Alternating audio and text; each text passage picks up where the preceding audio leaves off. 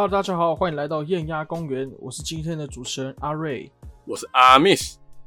呃，今天呢是由我来当主 key。呃，今天我们要跟大家讲的不是霹雳，也不是 T1，也不是 SBL。今天要跟大家讲的是一名女篮的球员，她在未来是有可能变成下一个钱维娟，变成下一个台湾的女篮传奇。她就是近几年横空出世的天才女篮球员，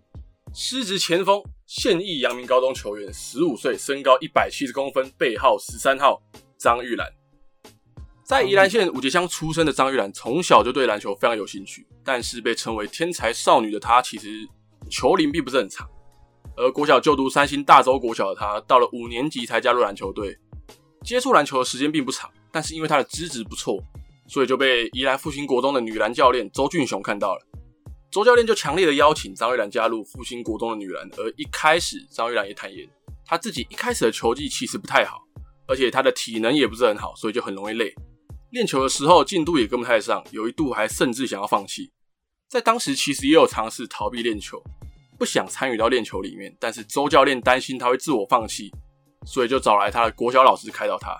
经过他国小老师的开导之后呢，他才回到了球场上，而且变得非常的努力，每天花三到四个小时积极的苦练，精进自己的球技。而和其他队上的球员相比，家住在宜兰五节乡二节地区的他，是住在离学校最远的球员。他每天早上六点就要起床，七点就要到校，每一天都要起得比其他人还要早。天气好的时候，他会自己一个人搭火车到宜兰车站；遇到不好的天气，例如下雨的时候，就会是妈妈骑车负责接送。而张玉兰说，刚进来球队的时候，他就很羡慕队上的球姐，啊，不是追上的学姐，学姐，球技很好，一直把学姐当成偶像学习。之后又把北一女的闪电侠宋瑞珍，我相信大家应该都认识，宋瑞珍当成学习的对象。他是这么说的啦，他说他的球技太强，无论是进攻或是防守都是一流，所以他就把宋瑞珍当成目标向他看齐，甚至想要超越他。虽然在我看来他已经超越了，但是他在国一的时候就在跟着球队一起拿下了国中篮球联赛乙级的冠军。国二的时候，球队进入了甲级联赛，也打到了四强。在二零二零年，也就是去年，更是拿到了甲级联赛的冠军。如果有看过张玉兰比赛的，一定非常的有印象。他在每一场比赛里面都有一种初生之犊不畏虎的感觉。到了国三，他也是散发出了强大的领袖魅力。身为球队里面的队长学姐，他也并不会带着一个“哦，我是学姐，大家都要听我的话啊”，做错事就是直接开屌，直接开骂。而是他在球队低潮或者落后的时候，他会甚至是球队里面的队友啊发挥不太好的时候，他都会跳出来鼓励大家，甚至是讲笑话。让大家放松一点。我在我看来，这一点真的是一个，真的是一个非常棒的球的球员啊，心态很好，而且他对自我的要求也非常高，也非常的具有好胜心。在我自己看来，如果张玉兰持续保持着这样的心态的话，他在未来肯定会非常精彩，甚至以后是可以有机会打到美国去挑战 WNBA。他如果持续的精进，未来一定是精彩可期。而今天我不会跟大家讨论他每一场的数据，我主要会跟大家讲讲为什么我觉得他真的可以变成台湾的下一个钱维娟，甚至成为下一个挑战 WNBA 的球员。现在讲讲他的国中时期，就像我前面所讲的，他的球龄其实真的不长，他五年级才接触篮球，但是在国中的时候就已经打出让全台湾篮球迷叹为观止的比赛。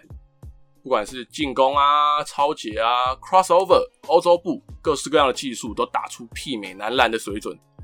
甚至我觉得很多的男篮球员，就是同一同一届、同一个年龄的男篮的球员，技术都没有他的好，没有他做的完整或者漂亮。而他最高光的时期，不外乎就是得到称号“天才少女”，还有流川枫的国山。在那个时候，很多人都觉得四强的实力差距还是太大了。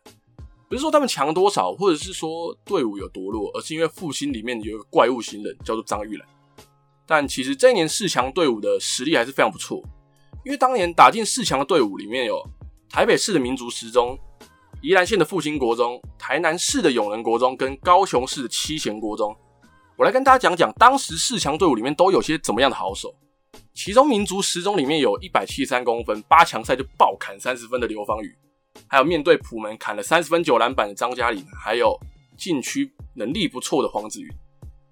还有 JHBL 的传统劲旅队史拥有十座冠军的永仁国中，他们的正中也有拿过单场十七分、十二板、十一超级另类大三元的林敬言，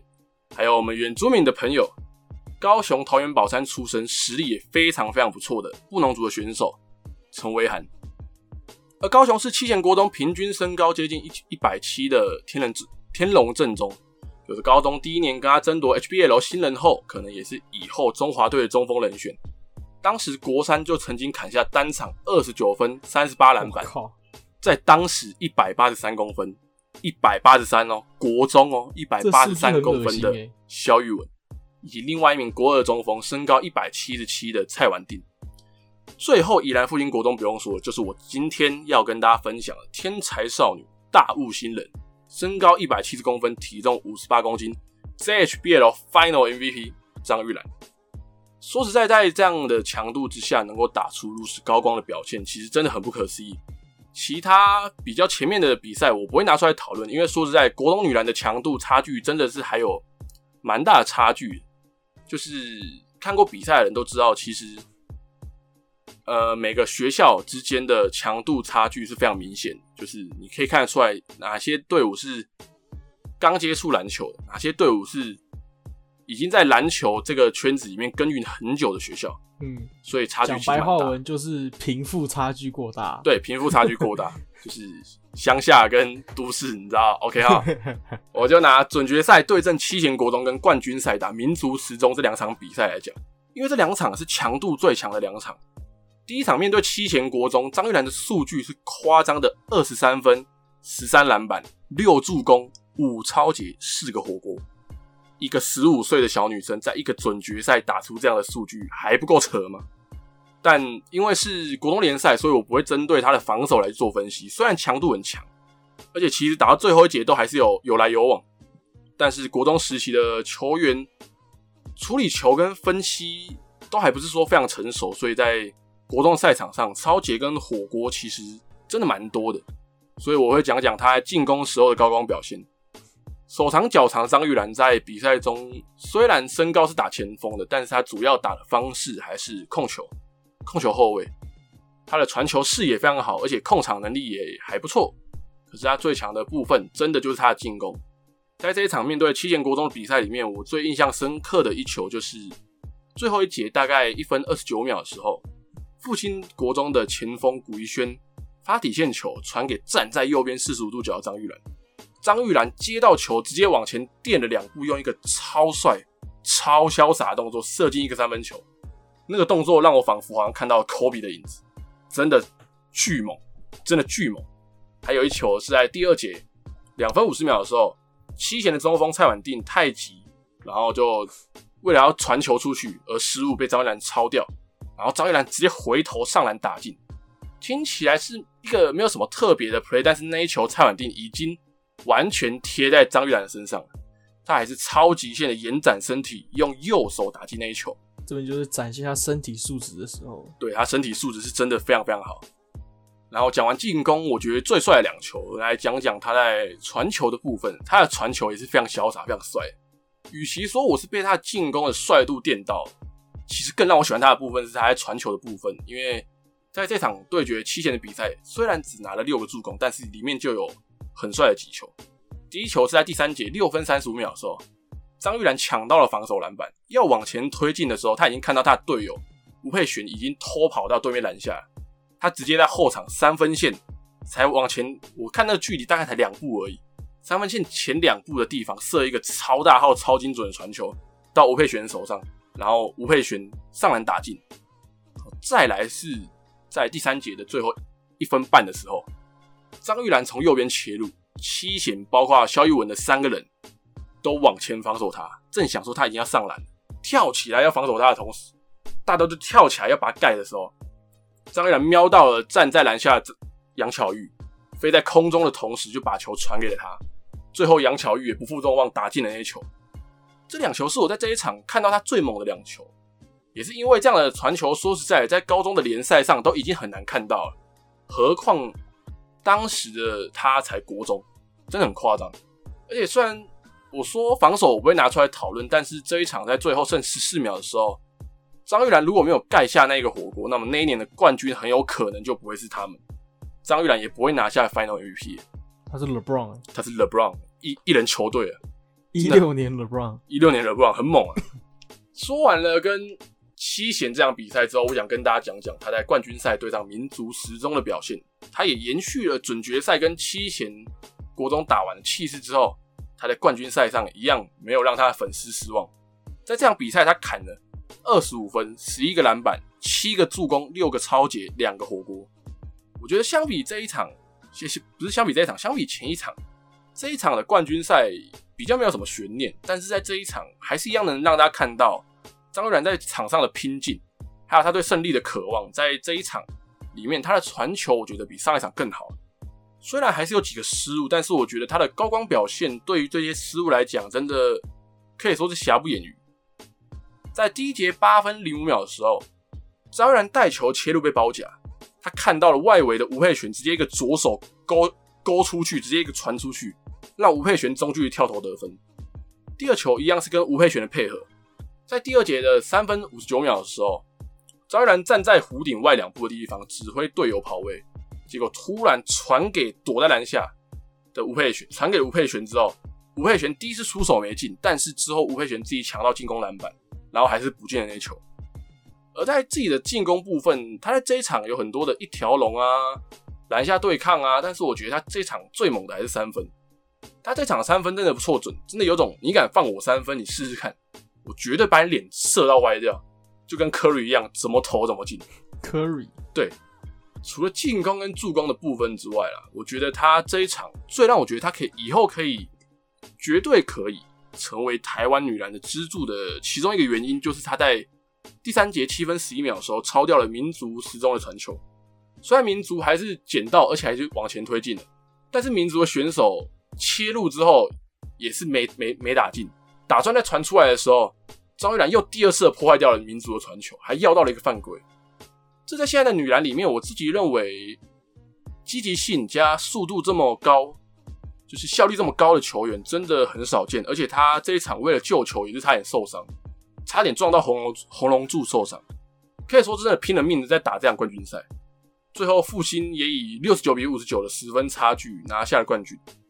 也可能是张玉兰最重要的一个冠军，因为他的爸爸在四强的时候因为癌症末期的病情恶化，没多久就离开他了。呃，他那个时候就告诉自己一定要拿下冠军，让他的爸爸为他骄傲。因为据张玉兰所说，他的爸爸虽然不会打球，但是每一次都是在旁边默默的看他练习。也是因为爸爸的鼓励跟陪伴，他才坚持下去。啊，刚刚讲完了国中，现在来讲讲高中哦。其实，在他毕业的时候，每个球队都超想要他。我相信你应该有看到吧？每个球队都超想要他。每个球队什么淡商啊、永仁啊、南山啊，这几支传统强队，就那个 WSBL 的右队啊，对对对对，想要他进去。但是最后他的选择，说实在的，也是跌破大家的眼睛。因为以上所讲的淡商永仁南山这样的老球队、老强队，他一个都没有选。他最后选的是五年内都没有进入四强赛的阳明高中。他自己是说他自己会看球队的状况，还有气氛或者是打法什么的适不适合他。看阳明蛮欢乐的，而且气氛蛮好的，所以就选阳明。而且他之前也可以说是 HBL 的明星后卫尹香云。也跟他聊过天，有种惹不让招募的感觉。惹招募，惹招募。同时，也有一个在国中当时以及联赛有一个很强的，叫做江江子柔的，也加入了阳明高中。瞬间，阳明高中的实力得到了质的飞升。教练甚至说他们俩是最强的双人组，还拿了 Michael Jordan 跟 Scottie Pippen 来形容他们两个是最强的双人组。哇，教练讲这个很重哦，这个期待是非常非常高的。大家都觉得张玉兰是那个 Michael Jordan，但是张玉兰可能是遵从了国中的教练教诲啊，保持谦虚说啊，江子柔才是那个 Michael Jordan。而他接触篮球才四年多，国中教练周俊雄就形容张玉兰，他就像一个海绵一样，他很积极的练习，而且在球场上的果敢还有无惧，让他在面对每一个夹杀，他都可以成功拿分数。但是天赋很高，对，天赋很高。对，但是天赋啊，对，但是教练也说了，篮球打的是团体战，不是一号战术，不是一人球队，属于攻击型的球员张一然，在场上有时候可能会担心给队友造成压力，所以最后选择自己出手冲过头，就有点 Kobe 的感觉。而且 而且他的防 Russell Westbrook Russell Westbrook，而且他的防守啊跟传球判断的确还有进步的空间。张然有时候在场上的失误甚至可以高达七次，一场七次失误其实很很严重，夸张。嗯，所以他升高中的时候，他自己也坦言，国中跟高中的强度真的差很多，而且他也需要持续的精进。他不想在大家的眼里就只是一个国中联赛的 MVP，然后高中就是一个普普的球员。而在进攻的部分，因为身体素质在高中已经不像在国中的时候，已经不再是一个优势。高中里面身材优势比他好的太多太多了，而且如果看过他比赛的话，可以发现他常常遇到比较强硬的防守的时候，他的收球会很急，他会急着收球，然后很常看到他就是急着收球之后，然后在罚球线上直接出手。常常可以看到这样的出手都没有办法得分，就是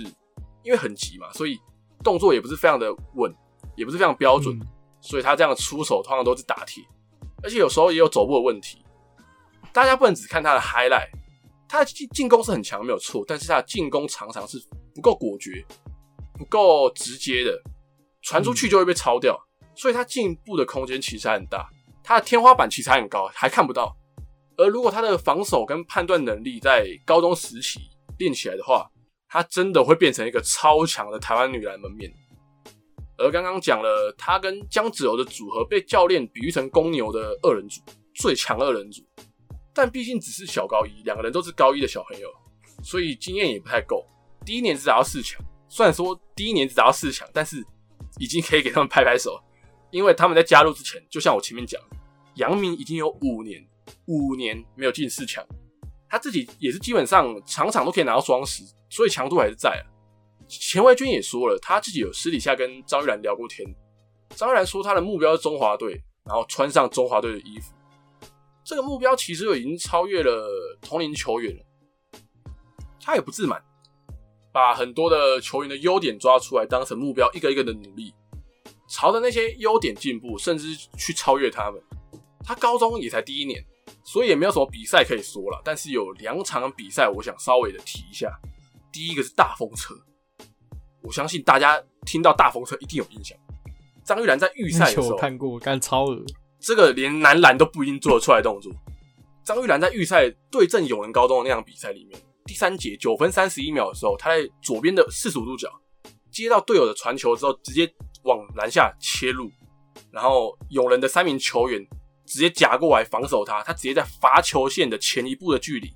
前一步而已哦，前一步的距离就收球起飞，直接拉一个大风车，躲过那三个防守球员，打进了那一球。超是 Irving 的，根本是 Irving，超他妈帅，超恶，超他妈帅，真的不要不要觉得我讲的很夸张，就真的是超他妈帅，甚至还上了。这其实就是天赋的展现，对，就是天赋的展现，还有身体素质的展现，对身体素质，对。可以代表他敢于碰撞，对，这其实对于台湾的，就是现阶段的年轻球员来讲是非常值得肯定的，对，非常非常棒，而且他甚至那一球还上了 HBL 的十大好球，真的可以去看看。再来第二场，就是在八强赛的时候，他对阵南山高中的准大三元，准大三元，差一个助攻就可以拿到大三元，拜托，高中球员，高中球员，而且他拿大他的准大三元的数据夸张到。十九分，十三篮板，九助攻，七超节，他差一个助攻，三个超节，他就大四喜，他就大四喜，就已经不是准大三元的问题。他这个准大三元这个 title 应该改成准大四喜，差一个助攻，三个超节，就大四喜，十九分，十三篮板，还抢了，还抢了，还超了七个球，各种一条龙，然后切入，还有那种超潇超潇洒的长传。真的让人觉得有种如入无人之境的感觉，就有种有种真的有种在看 NBA 的感觉啊！我比较想讲就这两个场，大家如果有兴趣的话，可以自己去 YouTube 查查，真的贼猛，真的真的他妈猛，真的是真的太恶心了。他这边真的很恶心，因为其实我后面有去查了一下他高高一的场均，哎，对我这边要呼吁大家一点，就是。其实我在做资料的时候呢，我很想要把台湾目前现役女篮第一人彭诗晴，我不知道你肯你肯不肯定这个人？她在我眼里面，其实我觉得她是台湾女篮第一人。她很猛，她真的打 W W 真的很夸张。对，她在台湾的称号叫做台湾艾弗森，在大陆的称号叫彭库里。他目前算是台湾第一人啊。然后再来就是就是大家所知道的钱杰钱维娟，我很想要把这三个人的数据高中数据拉出来做比较，可是嗯，就只能在那边呼吁大家，就是多多去关注女篮吧，就是给他们多一点的关注度，还有这样子的话，他们对他们的数据才会被保留下来。因为其实讲老实话，大家都会讲说，哎，那个什么彭世晴多厉害，或者说。呃，钱维娟在高中的时候多厉害等等，或者说在学生时期多厉害等等，可是他们的数据是没有被保留下来的。那我们目前看到张玉兰这个表现，我们会可以把它当做，哎，可以有些人会觉得说，哎，可以跟同时期的钱文娟做比较，同时期的彭世颖做比较。可是问题是我们没有一个数据可以做参考。像我目前查到他高位数据是十三点五分，十点八篮板，四点七助攻，四点一超解跟一点七助攻。这个数据是很全面的，对不对？是非常。你单看这个数据，你会觉得他在打的是内线，你会觉得他打的是呃大前或是中锋，因为他毕竟他是呃 double double 的数据，就是得分跟篮板的数据。可是你往旁边看，他又有助攻，所以你你看光看他数据，你就知道他是个非常全面的人。教练基本上你要把他摆到呃控球，他可以打一个大失小。你要摆到锋线，他也可以完美的用他的速度，或是用他的臂展去过掉跟他这个同年龄的人。你要打到中锋，他可以用速度去跟对方，虽然比他大只，虽然比他高，可是他可以用速度去弥补。他的速度是非常快，张玉然本身的速度是非常快。对，所以他有高一这个数据是非常恶心的。那再来呢？其实后来呢，我去看了一下他几场比赛，他的传球视野。我们刚好提到他国中时期的传球视野嘛，他国中其实传球的视野并没有这么广，对不对？就据我所知啊，他的他的传球视野没有这么广，可是你看他短短的也才一两年的时间，你如果看过他比赛，你就知道他的传球视野是长出来的。他如果有看过比赛，如果看过比赛的人，如果看过张玉兰比赛的人，从国中开始看的话，你从他国一基本上是。没什么记录了，就是如果你要找的话，其实也不是这么好找。对，就是如果你从国二，你从光从国二跟国三这两年来看就好了。他在国二的时候，你还会觉得他的技术还稍微有点粗糙，虽然说已经有点有点底子，但是看得出来他动作还是很粗糙。但是到国三，你光看他国三就好了，国三那一整年的表现是可以讲突飞猛进，真的可以说叫突飞猛进。无论是他的传球视野，他的进攻手段。是非常非常多的，而且他的动作，他的基本功其实是还不错的。就是他的，就像我前面讲到的，他的刻苦的训练，就是他会很早很早就去学校。虽然说他的学校，他他的家离学校是非常非常远，在整个队伍里面的人，他是离学校最远，家里是离学校最远，但是他总是很早到，七点就到学校，就开始练习。然后通常都很晚才回家，六点六七点才回家，所以你可以想象，你可以想象他在那些练习的过程当中，有多少人可以跟他一样，可以花这么多时间去练习。虽然说可能四五个小时，但是光四五个小时来讲就好了。有多少球员是在哦练球前哦晃啊晃啊晃啊，然后练球时间到了哦好我来练习。然后哦，时间快到了，那呃，其就是练球时间快结束了哦，那我就先休息一下，休息个五分钟。就是在这个部分，你就可以看得出来张玉兰跟一般的球员的差距在哪里。所以为什么大家看到他的表现是这样突飞猛进的，甚至从国三到高一又是一个又是一个又是一个进步，又是一个进步，很明显的进步。包括他的传球视野是真的很夸张的。如果你有去，如果大家有去看过他在四强赛。甚至是预赛的表现的时候，就能看出他有多夸张。而且重点是什么，你知道吗？他不止他的球商跟他的基础基本功在进步，他连他的身高都有跟上他的步调。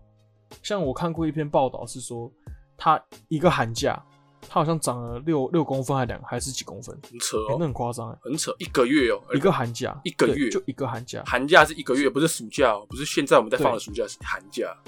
所以你想想看，他其他的未来是很恐怖的，因为他现在打球也不过四五年吧，对吧？差不多。差不多嘛，小学五年级到现五在五，年级，五年级不算的话，六国一、国二、国三、高一，差不多四五年。对，差不多四五年而已，四五年的成绩，四五年的时间就可以让他打成这样。就是我大概可以跟大家讲一下，呃，因为我目前是就是有在教球嘛，我目前所看到的，呃，台湾的环境有点像是，呃，他们国小三四年级就会有一种基础球队，就是所谓的打矮框的。假如说我以呃树林的武林国小举例好了。他们三四年级的是有球队，三四年级是打矮框的，然后五六年级呢是打高框，所以其实正确来讲，他们三四年级他们就会加入球队，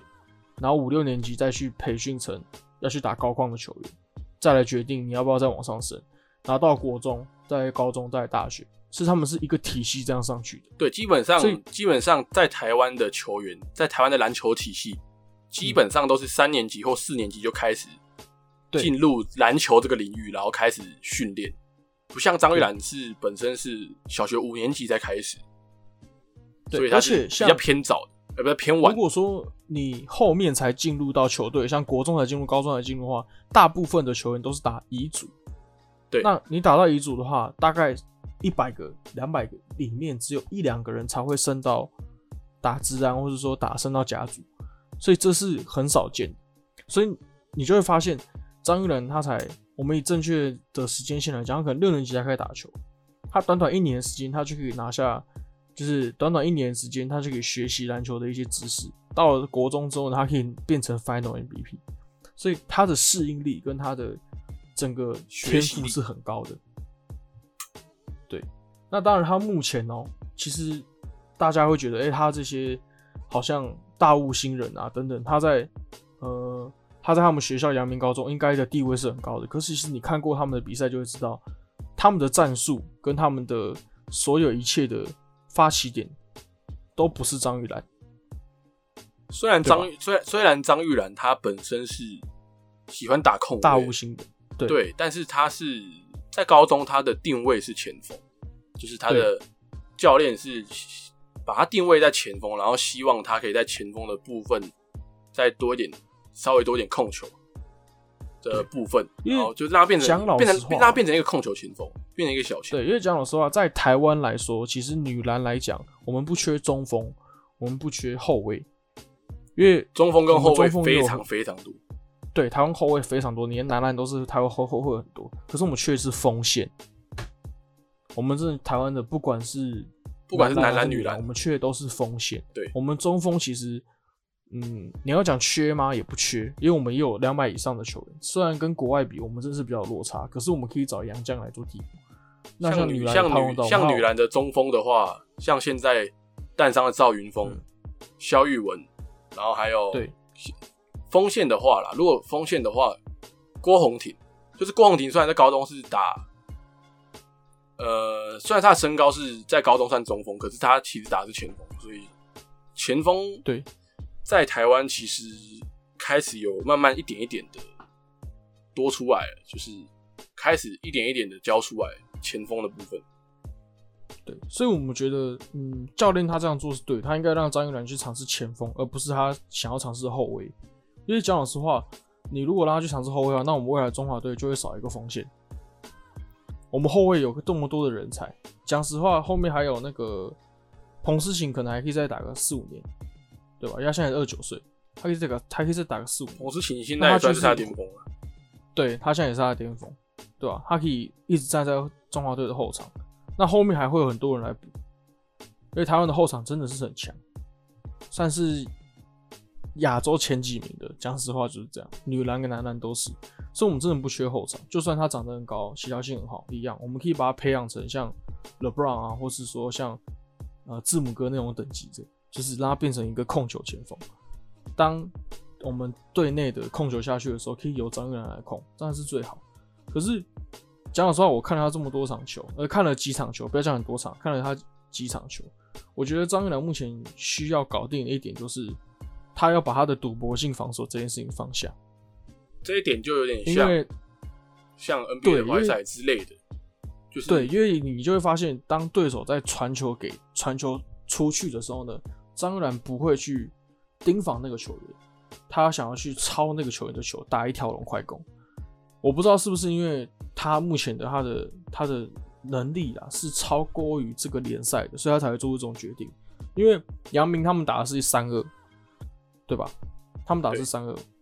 他们打三二联防的话，其实赌博性防守这件事情就要拿掉。为什么？因为代代表不是打人盯人。那如果说今天张玉兰因为赌博性防守的关系，他失误掉 miss 掉一个人的时候，那个二的另外一个一，他就要去守外围的三个人甚至两个人。这样子这样子防守，这样防守就会出现漏洞。对，那我们讲三二或是三三二或是二三的差别在于，就是对方如果外围站得多，那而且而且不是我讲错了，如果是打三二或是二三的人的话，我们二的那个人永远都是站对角线，他们不会挤在一起。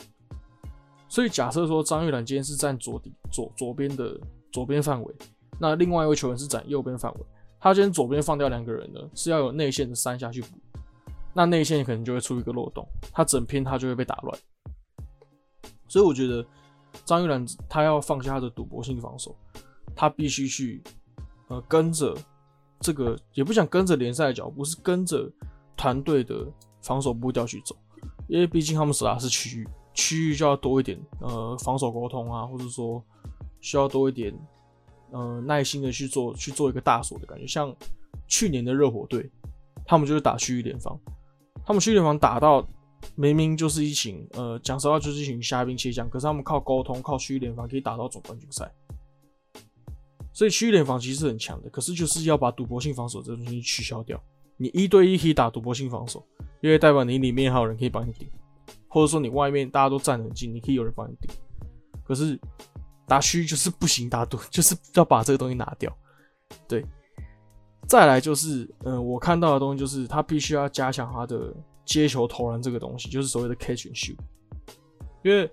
就像刚刚有提到，就是呃，你刚刚提到，就是他的其实呃，不知道是因为球龄短的关系，他在接球投篮这一点，他其实很出手很急，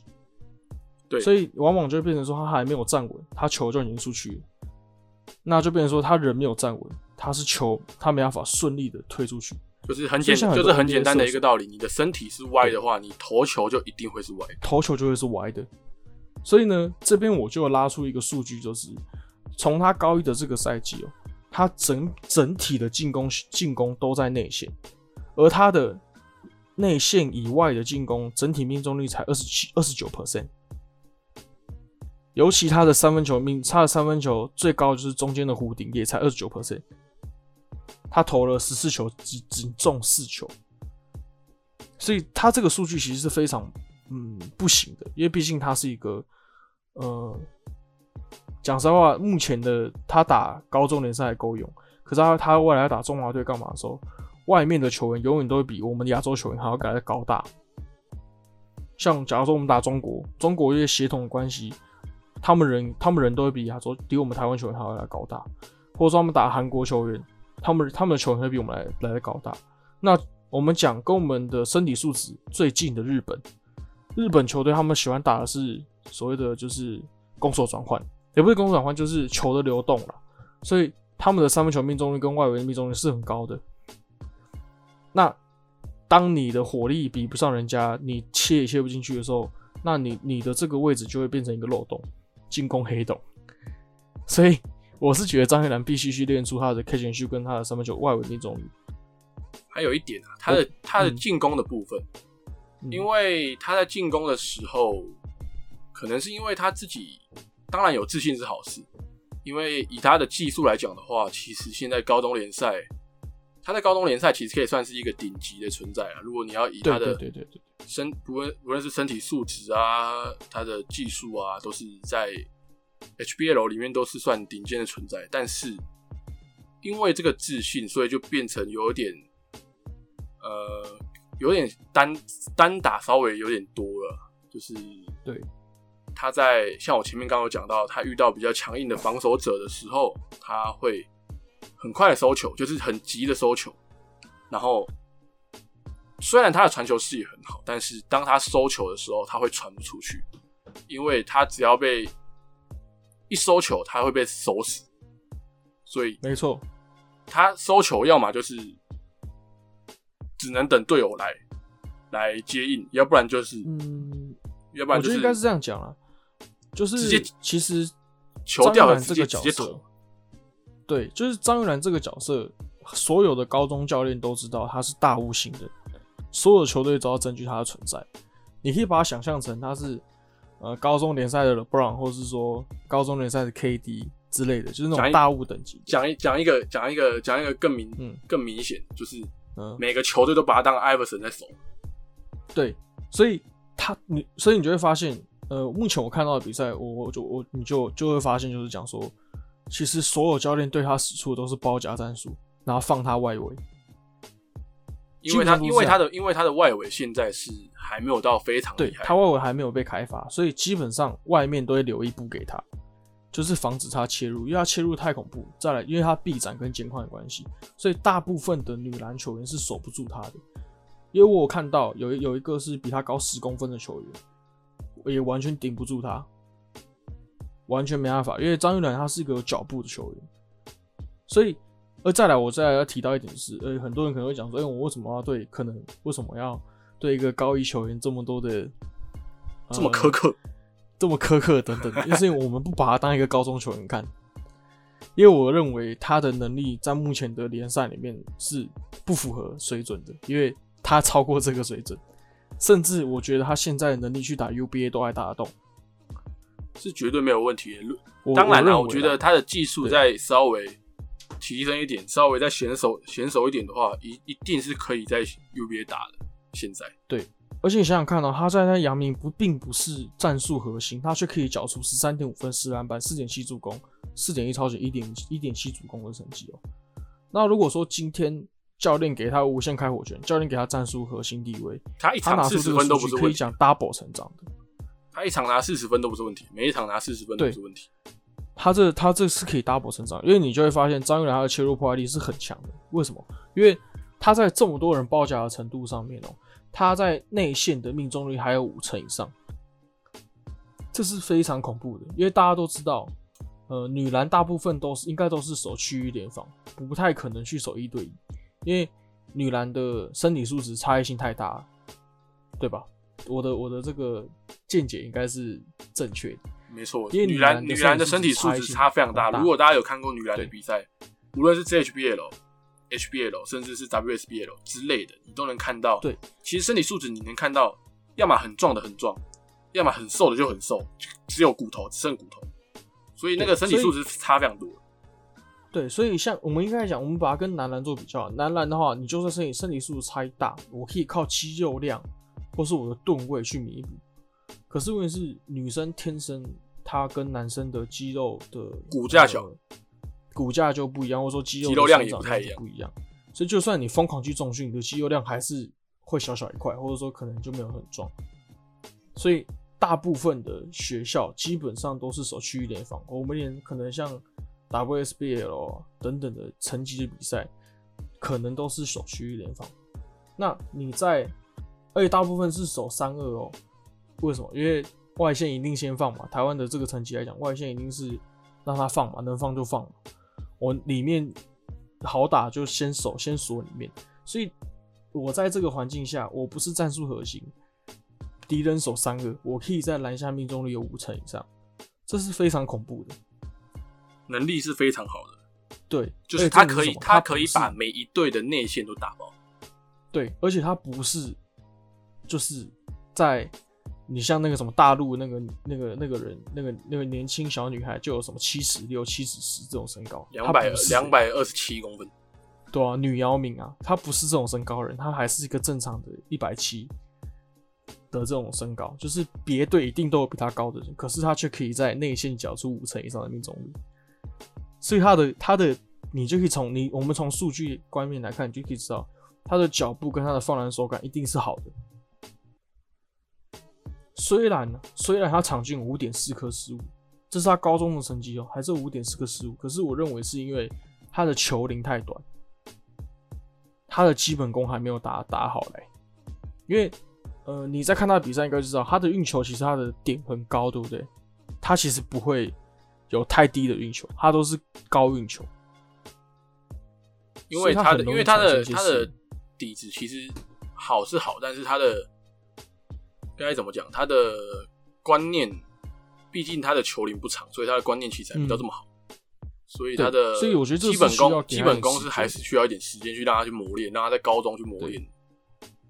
他因为就像我们刚刚提到的，讲实在话，他的国小是没有什么打篮球的，对吧？因为六年级才开始打，那六年级这段时间他就是负责锻炼他的基本功，干嘛干嘛。所以我们可以讲一句老实话，就是他的国中其实有点偏向于是在靠他天赋在打球，他他的基本就是基本能力值在打球。那你到了高中，他也可以靠点基本能力值，基本能力值打球，可是他接下来就是要去靠他的基本功，就是去磨练他的基本功。就是国中是用天赋打球，但是你到高中之后，天赋比你好的球员太多太多了，所以你虽然到这个是蛮顶级的一个球员，对，是非常是虽然是在 HBL 里面他还是顶级的球员，但是你的基本功还是基本功好的人，还是可以打爆你这个天赋好的。所以，对就像我刚刚前面讲，他只要遇到防守强的人，他就会急着收球，然后开始乱丢。他乱丢的结果就是打铁，乱传的结果就是被抄掉。所以这个他是非常需要加强，这个部分他是非常需要加强。可是呢，我觉得这个这一点他就有在高中联赛上慢慢的有在进步，因为我看他几场比赛，我其实有发现一点，就是呃，我们对于高中或是学生篮球的既既定印象就是，嗯，大部分的学生球员哦、其实他们打球会很急。所谓的很急的概念就是，呃，我拿到球，我不会想要组织，我想要一一条龙上上去，或者说我拿到球的时候呢，我就想往里面切，拼一个帅的，对，我就想要拼一个帅的。可是当你在看张玉然打球的时候，不是，他会乖乖的在跑一些战术，他会乖乖的去帮外面卡位，卡完位，可能对方给他球的时候，他会冷静的看附近的人有没有空档。对，所以我觉得这是他非常超龄的表现在这，而且他传球视野是非常的、非常的就是非常的广的。像我看到有一球很厉害的是，他拿到球的时候，他马上会传给他在中间拿到球，左边有大概两三个人在里面，右边就一就是人盯人做防守，可是右边的他有他右边的是做一个射手，他可以马上的，因为左边他可能要，呃右边可能要马上补防嘛，因为张玉然持球，他就要内缩，他不可能继续守外围那一支，因为张玉然的威胁力太大了，所以他要内缩，这是很正常的反应。他靠这，他看到这个内缩的时候呢，他马上传球给底角球员，就是右边右边一空，他就会把球给传出去。对他就马上传出去，这是非常恐怖的传球视野，因为他可以去抓抓这个球员对方球员的时间差。因为你要知道，当我在做内缩的时候呢，呃，我没有办法马上反应回来去做布防，我一定会有一个就是往后蹬的一个时间。所以他的传球视野，他这个这个马上产球场上的解读是非常好的。他的球商是非常这高的，嗯对，可是这目前以我看到的，就是你从这点就可以就可以明确表示到他的天赋很高，可是问题是他这点他还没被完全发掘出来，他只有在成长，还不足。对，还不足。为什么？就像你我们刚刚讲到的，就是他当进去收球的时候，他就开始紧张，开始自杀性的上来，自杀性的抛投等等的，所以。我们我认为我看到的东西就是，我觉得他只要把他失误率降下来，他收球的时候，他可以冷静的观察一切，他就会变成一个非常厉害的球员，非常强的球员。我们讲的是在中华队，或者说在未来的，不管是 WCBA 或是 WNBA 都一样，因为我不认为他进不了 WCBA，所以我以他的地表，我会觉得他是在 WCBA。这是非常恐怖的一个一个一个年纪该有的水准，因为像我看的那场是，呃，北女打杨明，其实他们的主控我也不知道就，因为我没有很关注女篮，他们的主控小小一只，可是就非常的脑冲，他们一直往烂底下干，一直往烂底下干，可能是因为他是战术核心等等的，可能是因为他是高三的学姐，也有可能，所以你就会发觉到他的他冷静度跟张玉兰冷静度是有落差的，非常大的差距。对，可是我觉得，嗯，也就是因为这样，张玉兰她的超龄表现的关系，变成说她其实有点小脾气。就是因为你不知道你就是因为他自信其实太强，对，因为嗯，其实你很常发现，就是讲老实话啦，杨明杨明目前的球员是跟不上他的天赋，跟不上他的能力的，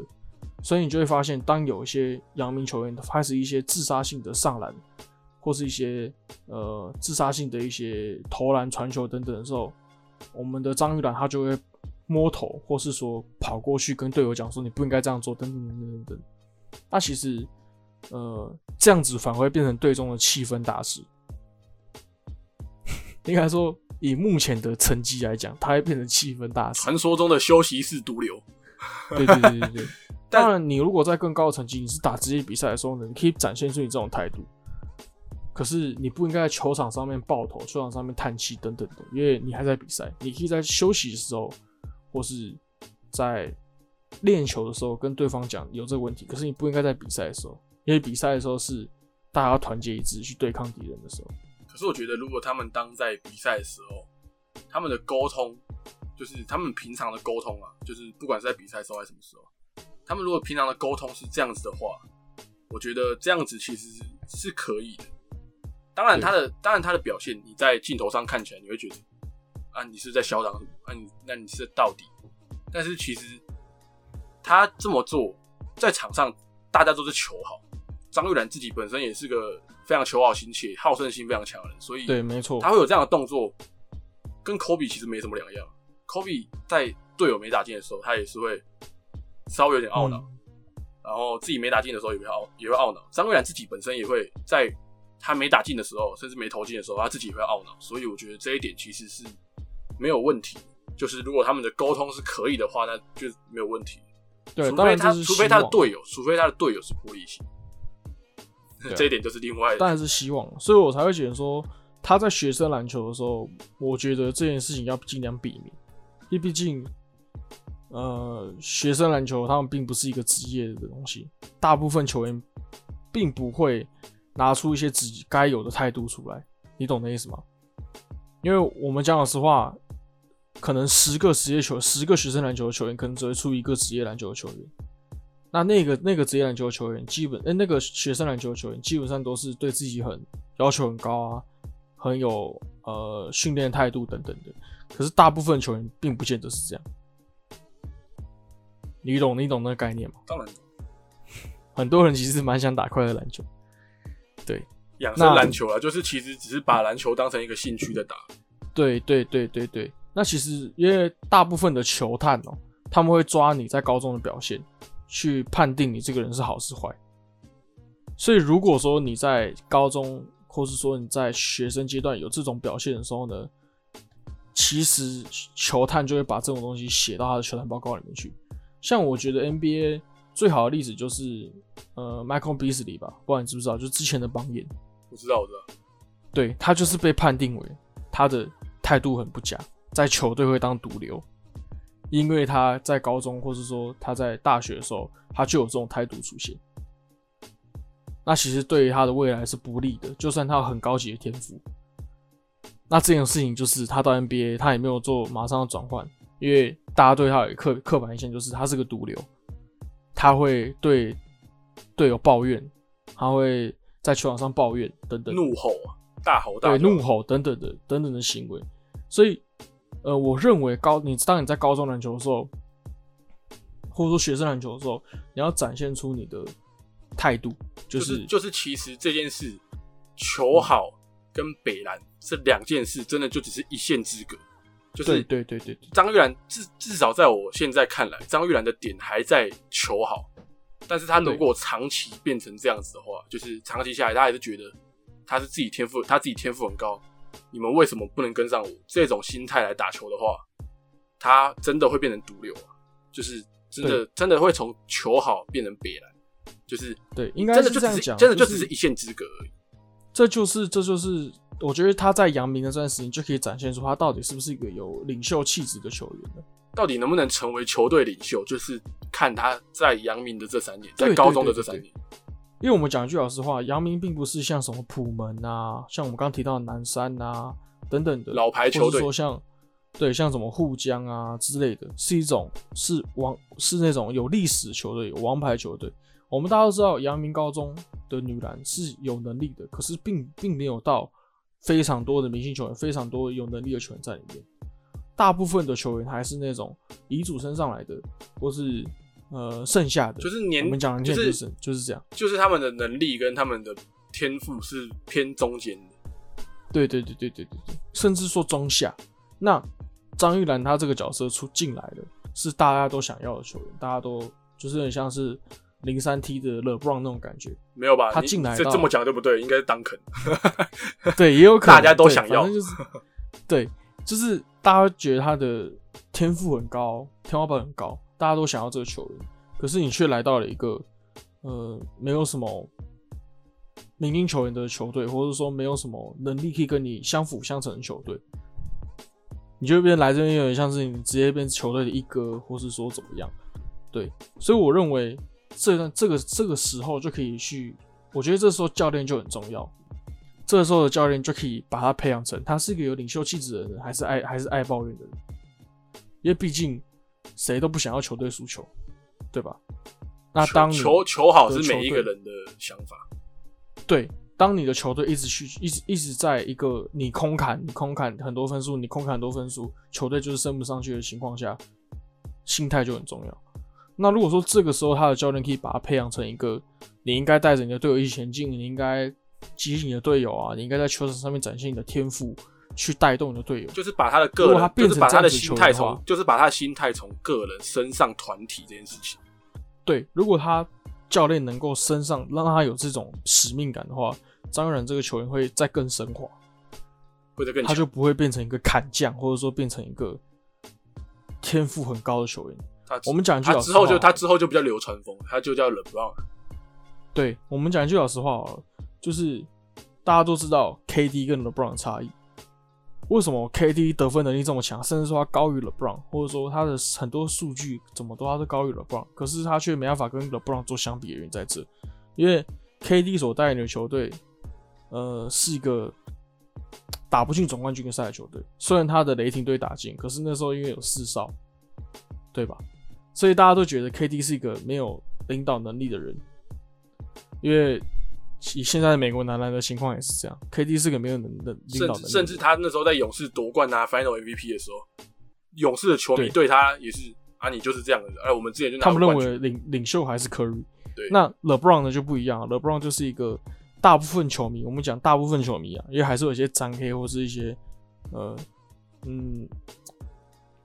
呃比较不喜欢 LeBron 的球迷啊，他们会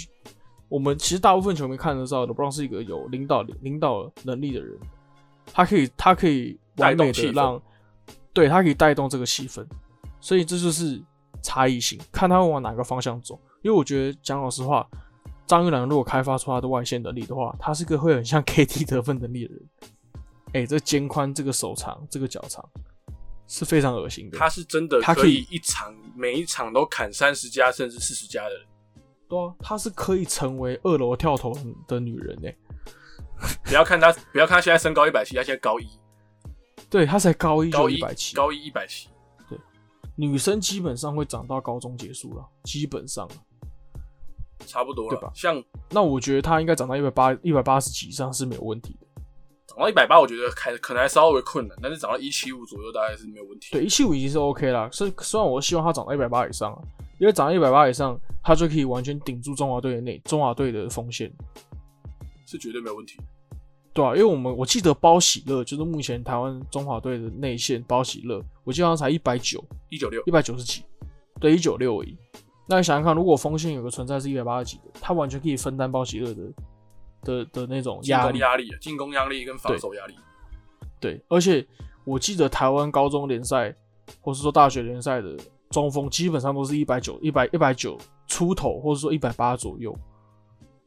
你说女，你说女篮，对，女篮的当然是女篮了、女篮的身高大概中锋的话，大概都在一百八左右，一百八十五。对，一百八属于至一百九嘛。对啊，那如果说今天张玉兰能够长一百八，然后他速度没有掉，反而提升的话，那她是一个非常恐怖的存在。是干那贵哦，对吧是真的干那贵哦。有臂展，又有肩宽，然后又有中锋的身高，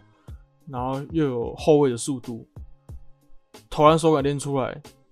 他完全会可以顶替中华队得分主力的位置。有进攻能力，有防守能力，弹跳力又够，身高也够，对，他就会是一个很强的风险非。常恐怖，他会变得非常恐怖。说不定，说不定以后大家关注的就会是台湾女篮。所以我觉得我们可以带入他在他去美国的事情，对不对？那其实，在十五岁的时候，他就已经被邀请入选 U 十八的国家队，能够进 U 十八的国家队，他才几岁？十五岁，好不好？十五岁他就打 U 十八，他也是队伍里面年纪最小。然后在那时候，就我刚刚前面有讲，他的偶像是宋瑞珍，北一女的宋瑞珍，他那时候跟宋瑞珍配合也是不得了，就是你知道两个闪电侠配合也是不得了。然后多了他的国家队，真的也是多了一条大腿了。就是你知道张玉兰，真的也就是也可以说他是一条大腿也没有问题。而除了国家队之外，他最近也是去美国发展，也是赴美一训。就是如果大家有追他的 IG 的话，有看到他去美国集训。对，就像我前面说的，他是一个非常积极努力在精进自己的一个球员，所以他这次去美国集训，我相信他回来之后应该会变得更屌。而且就在我们录这一集的当下当天，他也 po 了一篇文在 IG，说 “See you next time”，就是他们的赛季其实也打成，其实应该也打完，但也是因为这次移训，所以他错过这次入选 U 九国家队的机会，也很可惜这次没办法看到他的偶像宋瑞珍跟他配合了。但希望他这次去美国移训，可以学到更多技巧，无论是他的进攻动作，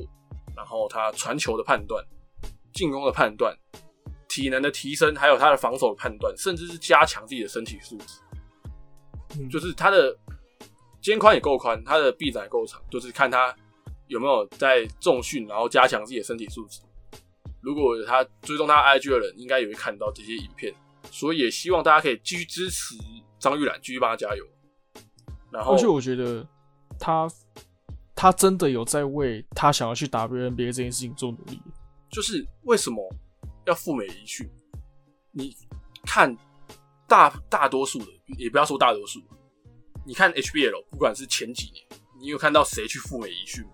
个人、个人赴美移训，对，我们不要讲女篮好了，男篮其实男篮都很少了，除了马建豪、马，所以马建豪、马国豪，呃，不不是马国豪，高国豪，他们两个对。这些人，还有王绿翔，现在选秀的，现在霹雳选秀第六的王绿翔，除了这些人赴美移训，甚至是去国外留学回来，那些人也就那么几个人而已，男篮都这么少，何况女篮？而且女篮她对。诶、在 HBL 高中就赴美的人，可以说是基本上没有。而且张玉兰现在才十五岁，她现在才高一，也才十五十六岁而已，她就已经赴美去个人移训，去强化她自己。所以你能想象，她这个就是她对于她篮球的生涯，甚至对于她篮球技巧是非常非常的有一个上进心，然后非常想要强化自己，而且是一个有规划的。是个对自己的篮球生涯有规划的人，所以你可以看到这个人张玉兰这个人，他其实他的天花板，就像我刚刚前面讲，他天花板其实到现在都还看不到的，就是还非常远，就是还看不到顶。嗯，所以大家可以看看他之后高二打 HBL 会有什么表现，就是高二高三打 HBL 之后会有什么表现，然后他在高中结束之后，他会去大学呢，还是去一样是去美国打大学，然后参加一级大学去打 WNBA 试训 WNBA，跟钱维娟一样都有可能，甚至他可能大学就在打如果 WNBA 不行，他可能就在打 WCBA，他就已经跳级，对，这是非常可怕的事情。所以我刚才讲，所以我刚才讲，我觉得他真的有在帮他未来去 WNBA 这件事情在铺路，原因在这。为什么？因为呃，其实后来我有去查他所参与的这个联赛，他其实不太算一地训练，他是去那边参加别人的比赛。对，那这个比赛呢，厉害的点在哪？他其实是由 WNBA 的传奇球星，我也嗯，我因为我没在看 WNBA，所以其实他实际上他的能力或者是他的名字我也不太了解。可是我看到的内容是，他是 WNBA 传奇球星所建立的一个联赛，所以里面的很多旁边的观众很多是 WNBA 的球探跟 NCAA 的球探，所以我为什么会说我觉得张玉兰他在为他未来铺路的原因是，他如果每一年都可以去参加这个联赛，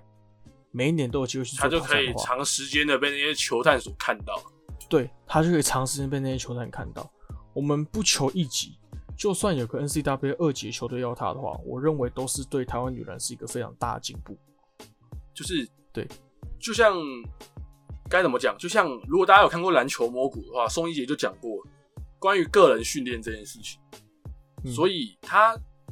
在强化自己，然后再进入个人训练这件事情，其实对台湾的很多的球员是一个可以说是激励，就是他现在去做这件事，可能以后会有更多的女篮球员，甚至是男篮球员去做一力训练，然后，去做这件事情。对，去做这件事情，然后加入个人训练，然后让台湾台湾也有更多的篮球训练师，就是之后可能因为这件事情，然后篮之后台湾篮球会有更多的训练师，甚至是个人训练师，然后不管是更更更精确来讲，各个位置的训练师，控球后卫的训练师，得分后卫的训练师，小前、大前、中锋的训练师，可能在以后在台湾，甚至以后台湾的球员都不用到美国异地去训练，甚至台湾的训练师就可以做到这件事情。每个位置，后卫、前锋、中锋都可以有这个个人训练的资格存在，所以他张玉兰现在去美国移训，去美国训练，然后甚至去美国让更多的美国球探看到，让世界看到，让台湾人看到这件事情是非常重要的，让而且让更多的台湾的女篮球员看到，这是非常重要的。所以我觉得哦，他未来哦，真的很希望他可以去挑战 WNBA 看看，去成去呃成为陈维娟他就是钱维娟他没办法成为的那个人。那这样子的话，我觉得他会变成一个台湾女篮历史性上面，甚至他真的会变成第。一人，对对，所以呢，我觉得最后我们就可以带入张玉兰她访谈所说的话。对。但是其实我想跟他就跟大家讲，他自己讲的啦，他打球有个小习惯，大家也可以学学看，说不定他学了也有一些作用在。嗯，就是如果你出去打球，他自己有个小习惯，他说他把球叶肩肩带部分卷起来，因为他觉得这样拎拎的，这样松松的打球就很不舒服。然后头发绑好，袜子拉整齐，鞋带绑好，就是你知道强迫症完美，就是对对对要求完美的人就会做到的事情，对不对？就是如果你袜子拉整齐，拉到一个平哇一个平行漂漂亮亮，对不对？鞋带绑好，绑了一个漂亮的蝴蝶结，你自己打球也舒服，对不对？我相信大家打有打有在打球的，一定对这件事情也是非常不陌生。再来，最后我想说，张玉兰她不叫钱维娟，她也不会是下一个钱维娟，她是张玉兰，她就叫张玉兰。而最后的最后，我想用张玉兰在访谈中所说的一段话来做结尾：成为自己吧，就是张玉兰。把张玉兰这三个字摆上去，我不管别人讲我是谁，不管别人讲我很像谁，这些都不是很重要，毕竟我就是张玉兰。OK 吧？这句话送给大家，让大家认识张玉兰。那大家去思考一下。让大家去思考一下，好不好？台湾不是只有男篮可以看，不是只有 HBL、UBA 跟什么霹雳跟 SBL 可以看，女篮也是很好看，好不好？女篮也是很精彩没错没错，，OK 吧？那今天就大概讲到这边。如果你喜欢我们这样的分享，女篮的分享，你也可以分享给你的朋友，喜欢女篮的朋友，让他们听听看，让他们觉得，让他们来听听看我们这些讲的有没有什么问题。如果他有觉得有什么想补充的，甚至觉得我们没讲好的，也可以在 First Story 留言告诉我。如果你有喜欢的喜欢篮球的朋友，你也可以把我们的频道分享出去。之后我们会讲更多的女篮，还有霹雳 e 然后甚至联盟 HBL，